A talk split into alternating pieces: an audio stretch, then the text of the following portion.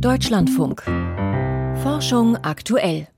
Und bei uns geht es heute um Whistleblower in der Wissenschaft, also um mutige Menschen, die Fehlverhalten im Forschungsbetrieb publik machen. Weil man sich damit keine Freunde macht, sollen sogenannte Ombudsleute solchen Whistleblowern den Rücken stärken. Wie gut das im Einzelfall klappt, dazu gleich mehr. Außerdem berichten wir über neue Erkenntnisse, warum sich Lithium-Ionen-Akkus in unseren Handys, Laptops und Elektroautos allmählich von selbst entladen und was sich dagegen tun lässt. Schön, dass Sie dabei sind. Mein Name ist Ralf Krauter. Mal angenommen, ein junger Wissenschaftler, der gerade seine Doktorarbeit schreibt, stellt fest, dass sein Professor bei einem Experiment geschlammt hat oder seine Gruppenleiterin für einen Fachartikel Daten frisiert hat. Wie gut wäre der dann beraten, dieses wissenschaftliche Fehlverhalten zu kritisieren? Man ahnt es schon. Um ihre Karriere nicht zu gefährden, halten die meisten in solchen Situationen lieber den Mund. Dabei gibt es inzwischen an vielen Forschungseinrichtungen sogenannte Ombudspersonen, die anonyme Anzeigen ermöglichen und potenziellen Whistleblowern den Rücken stärken sollen. In der Praxis ist das aber oft gar nicht so einfach, wie Christine Westerhaus auf einer Tagung in Berlin erfahren hat. Der Einstieg in den Wissenschaftsbetrieb hat es in sich. Zu Beginn ihrer Karriere müssen Forschende in kurzer Zeit Artikel publizieren, jahrelang auf befristeten Verträgen arbeiten und bei alledem sind sie oftmals noch von der Gunst eines einzigen Betreuers abhängig.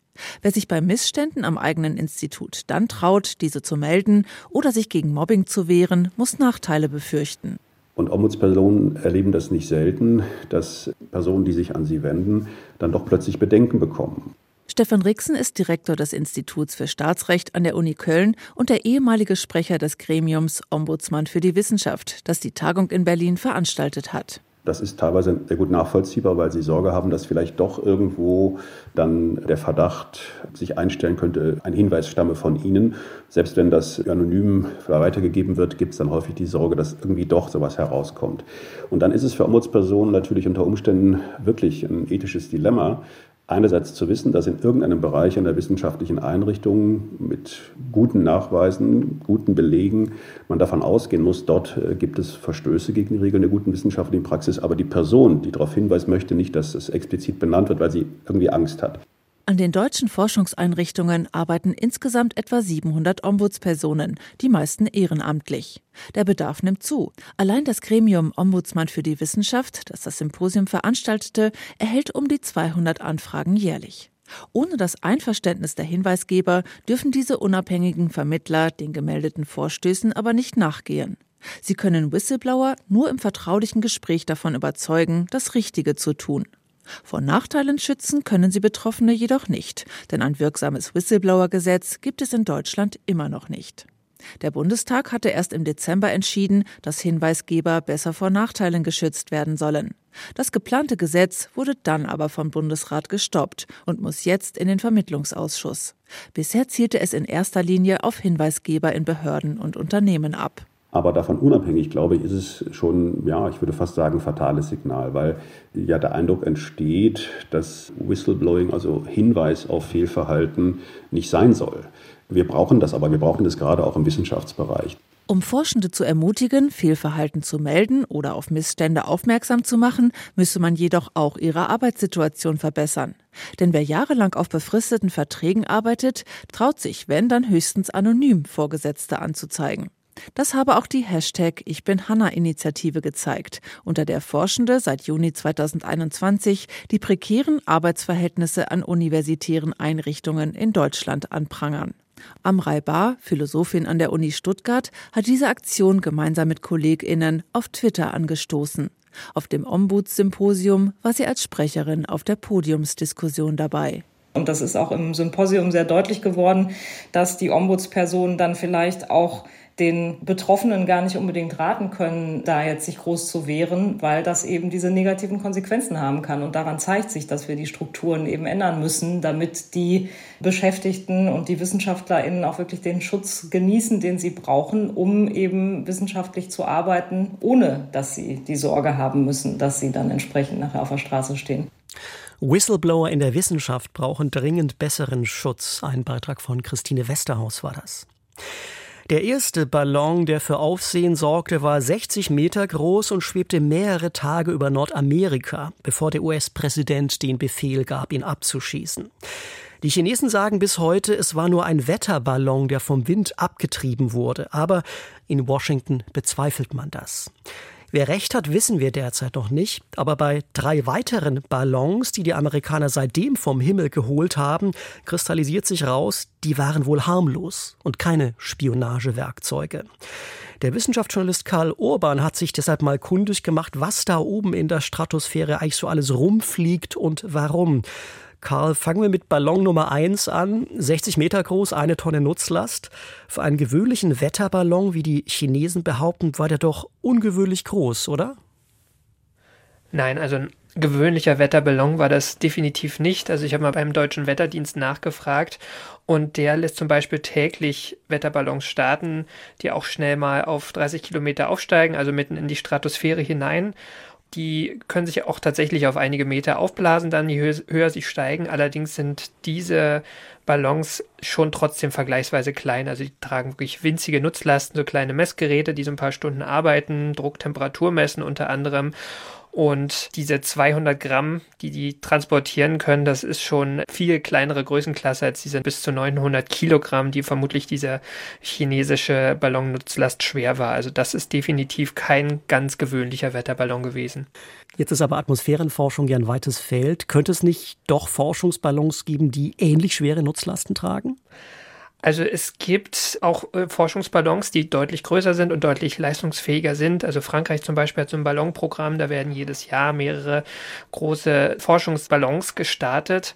Und diese Ballons sind ja auch in der Regel mit Helium oder mit Wasserstoff gefüllt und können sich auch sehr stark ausdehnen auf bis zu 400 Kubikmeter. Das kommt schon in die Richtung dieses chinesischen Ballons. Die können auch wirklich ähnlich viel Nutzlast tragen, also bis zu einer Tonne. Also das geht wirklich in die gleiche Richtung.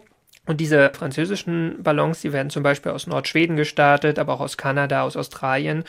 Und tatsächlich macht man da sehr viel Atmosphärenforschung. Also es sind mehrere Starts im Jahr, die da passieren.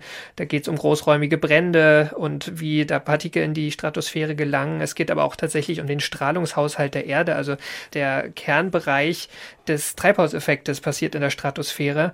Das sind also wirklich wichtige Forschungsprojekte, die da laufen und natürlich nicht nur in Europa, sondern weltweit. Also tatsächlich durchaus möglich. Man darf also gespannt sein, zu welchem Ergebnis das US-Militär dann nach seiner Analyse dieses ersten Ballons aus China kommen wird. Aber aus der Sicht von US-Wissenschaftlern können wir schon mal festhalten, ist dieses Gefährt also gar nichts Ungewöhnliches.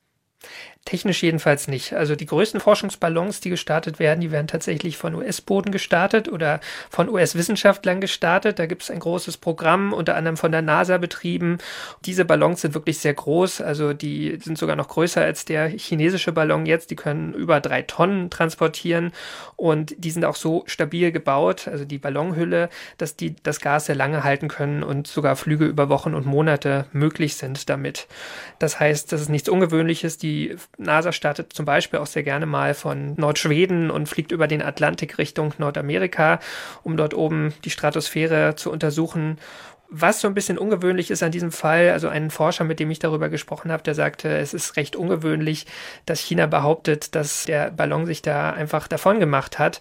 Denn eigentlich werden diese Forschungsballons zumindest ähm, sehr gut überwacht, zumindest die, die hier so in Europa starten oder in Nordamerika.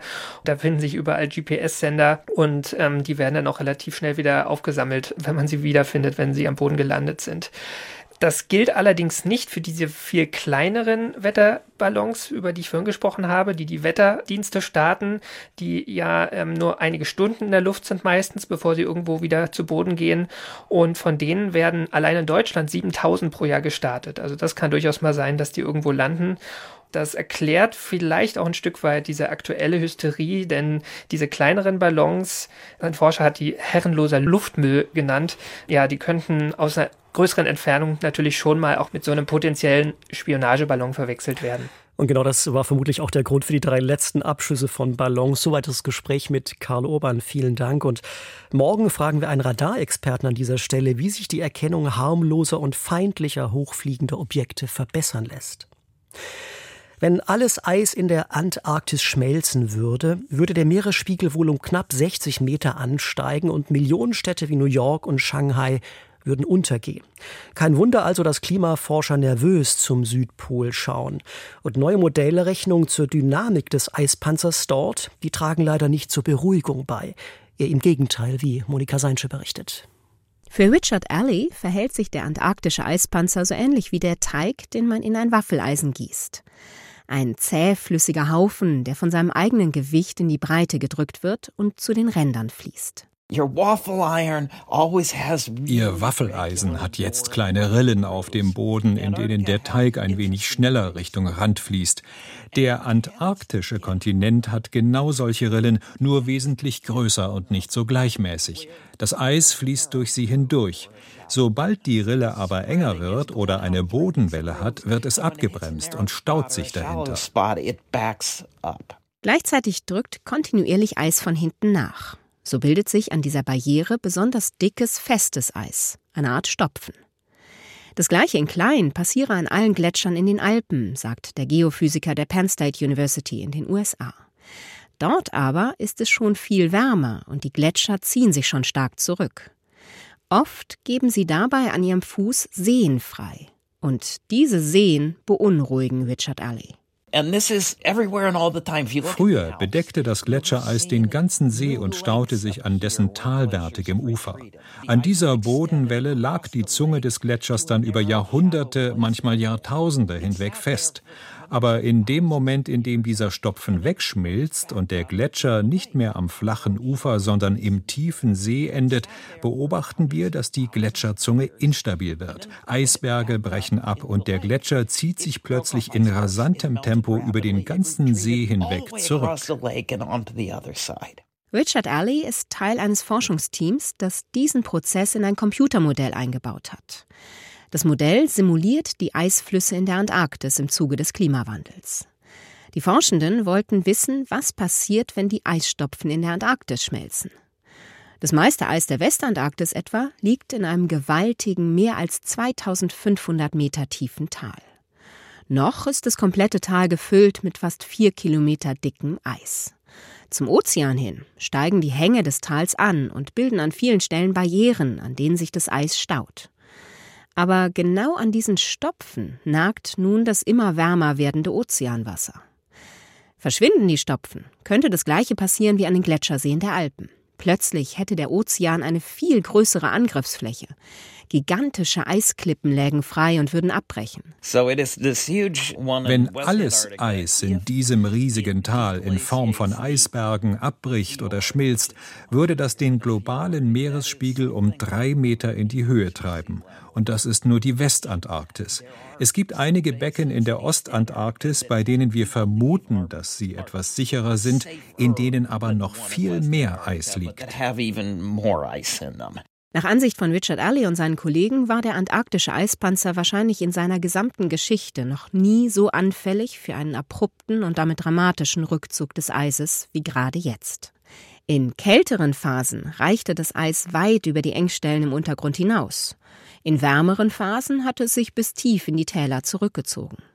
Gerade jetzt aber endet es an vielen Stellen der Antarktis genau an diesen Eisstopfen sodass ein kleines bisschen mehr Wärme zu einem gewaltigen Rückzug des Eises führen könnte.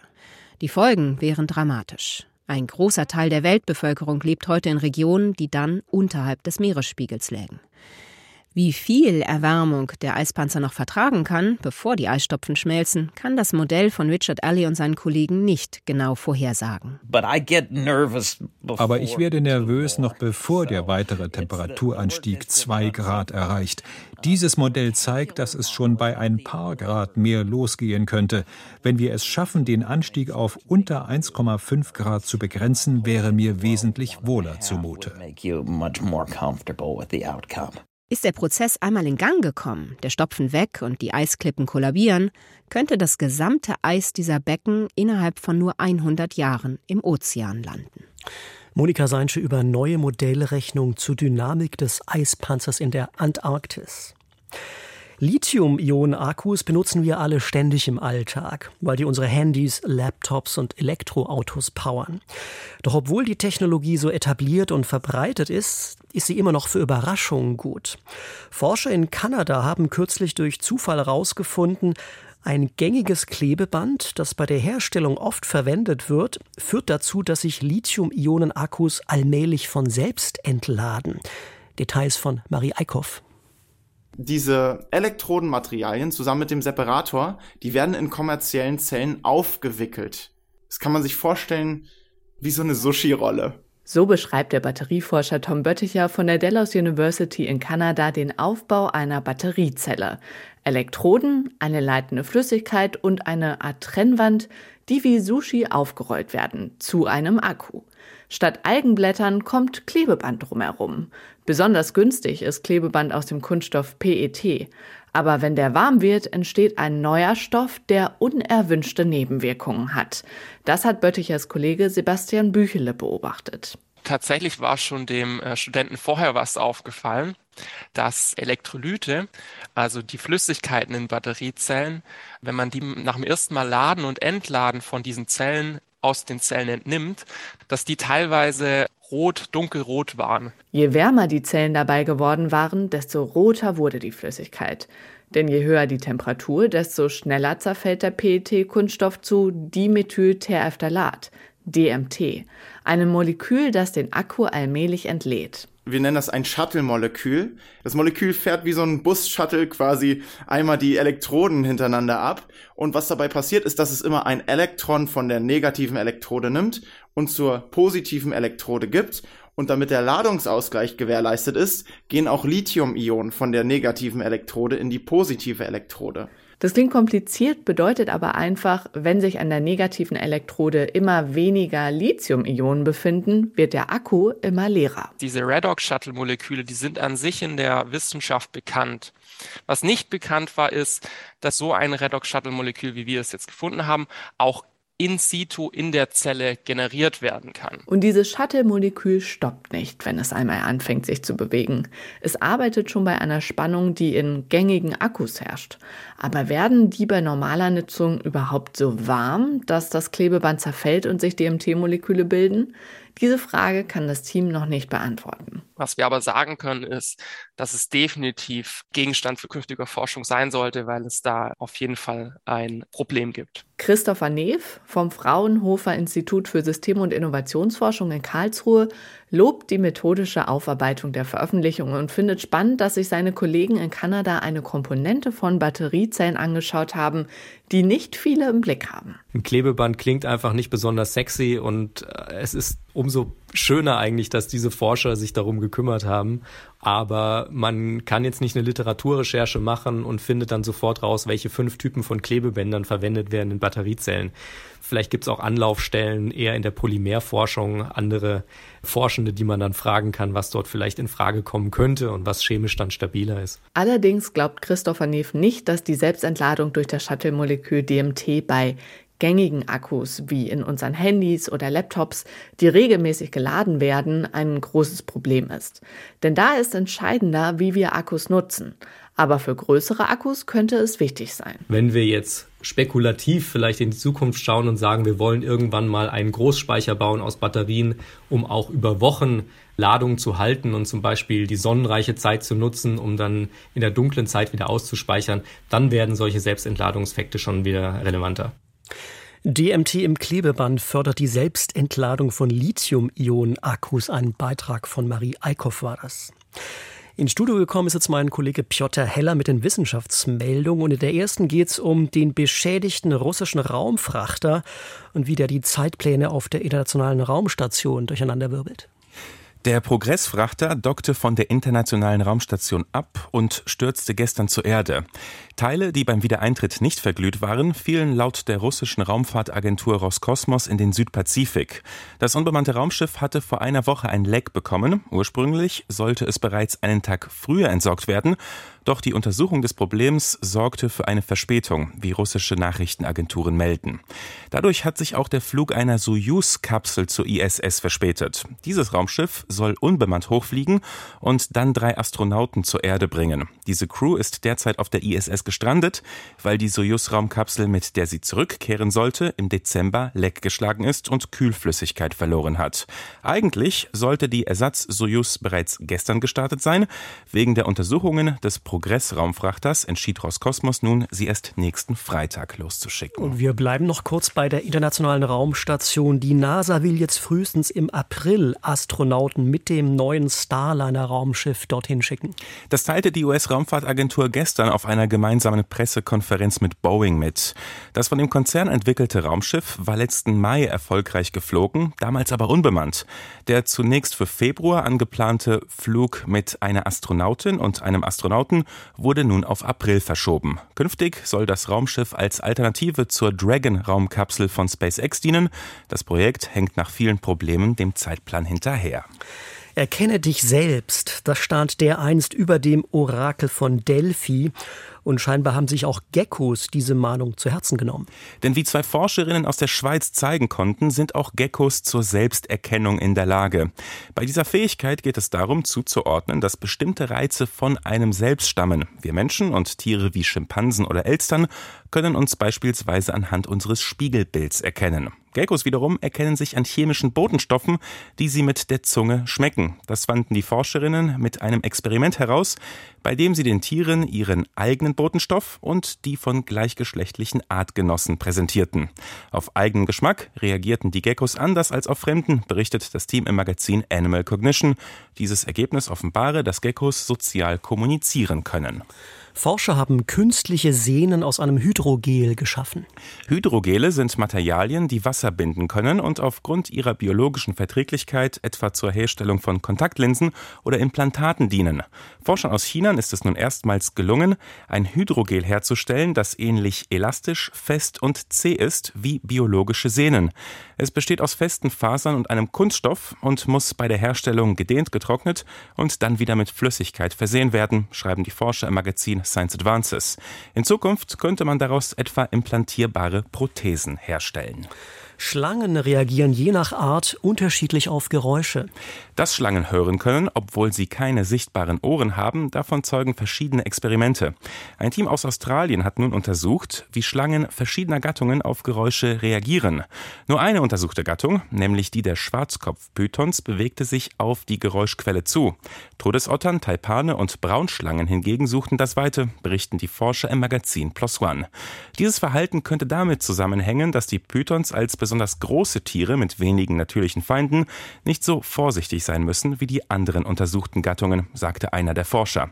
Bei der Studie achteten die Wissenschaftler darauf, dass die Schlangen die Geräusche auch tatsächlich hörten und nicht nur auf Bodenschwingungen reagierten.